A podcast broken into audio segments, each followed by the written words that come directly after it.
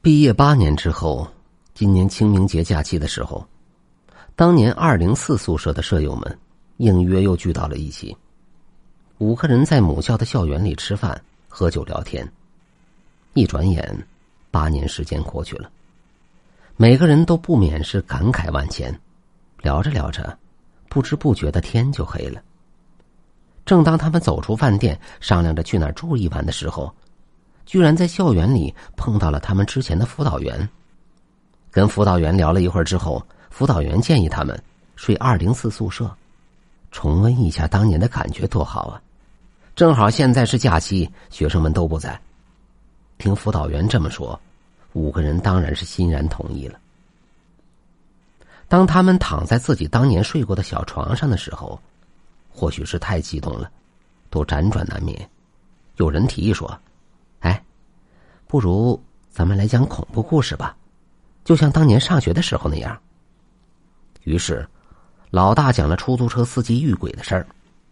说深夜十二点的时候，出租车司机拉了一个长途客，到目的地之后回头收钱，却发现后面坐着的乘客变成了面目狰狞、没有黑眼珠的女鬼。大家都觉得这故事很老套，没意思。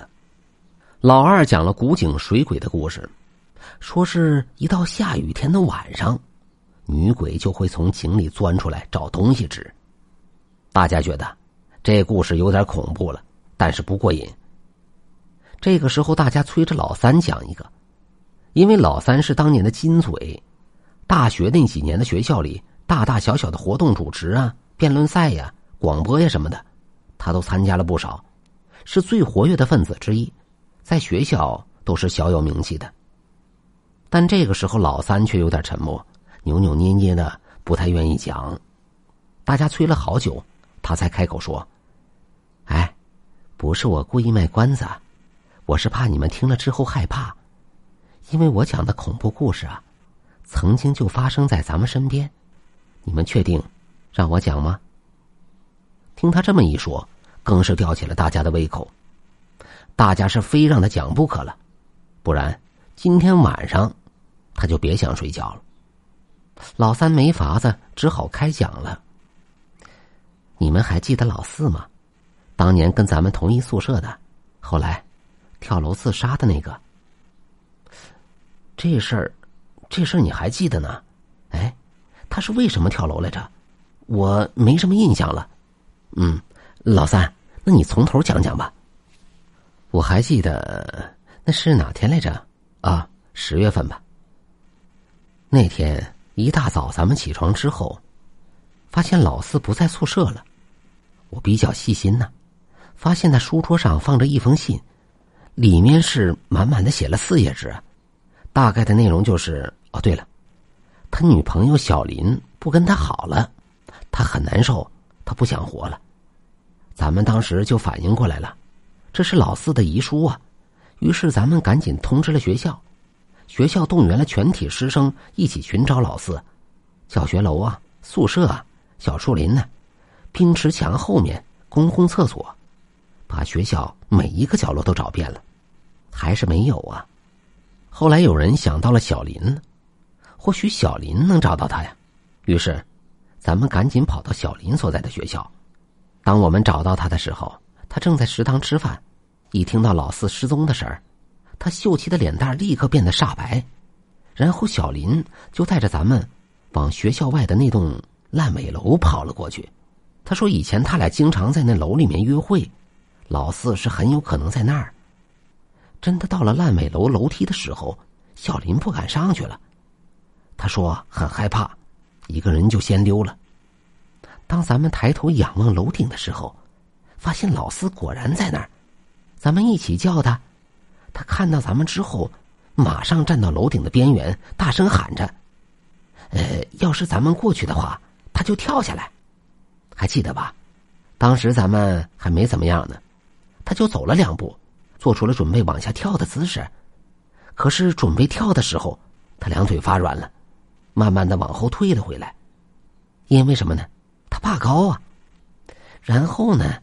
他从楼顶直接下到了六楼，还是觉得特别高，于是啊，他又下到了五楼，往下看的时候，还是两腿发软，还是高啊。于是啊，他又下到了四楼，最后他自己下到了一楼，然后一屁股坐在楼梯上，捂着脑袋大哭起来。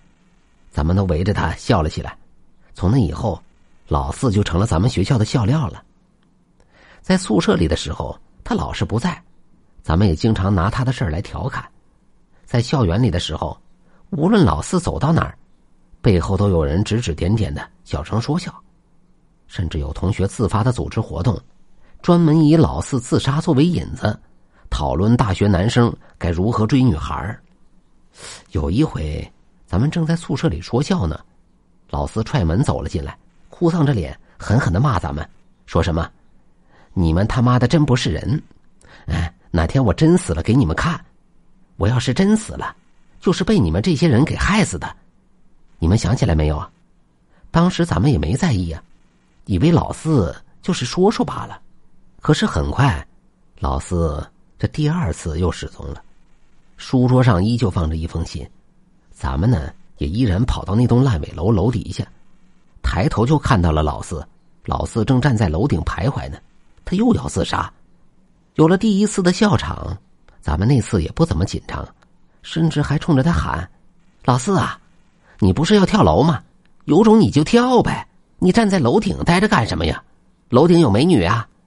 可是这一回，他真的跳了下来，从楼顶一跃而下，狠狠的摔在了水泥地上。当时是鲜血溅了一地，脑浆子都喷了出来。那张脸已经摔得血肉模糊了，都没样子了。哎呀，这会儿想想啊，真是后悔。你说，当时咱们激他干什么呀？谁也没想到他能真的跳啊！可是你们知道吗？后来毕业的时候，我给大家照宿舍集体照的时候，就是在咱们宿舍里面照的那些，不是没把相片洗出来给你们吗？我当时跟你们说，我是不小心把相片给删了。其实不是这样的，你们知道为什么吗？是因为啊，当时咱们宿舍明明只有五个人呢。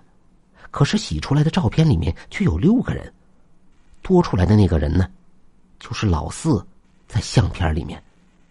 他傻白着脸，面无表情的站在后面。哎，对了，老大，就站你旁边。听老三讲到这儿，所有人的心都提到了嗓子眼里，大气都不敢出了。整间宿舍是非常的安静。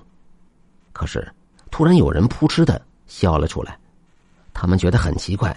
这个时候，谁还能笑得出来呀？当他们仔细再一听，不禁头皮都炸开了锅。这笑声不正是老四的声音吗？而且这声音正是从老四当年睡过的那张床位上传出来的。大家缓缓的扭过头，往老四的床位上看过去，不知道从什么时候，床上已经多了一个人。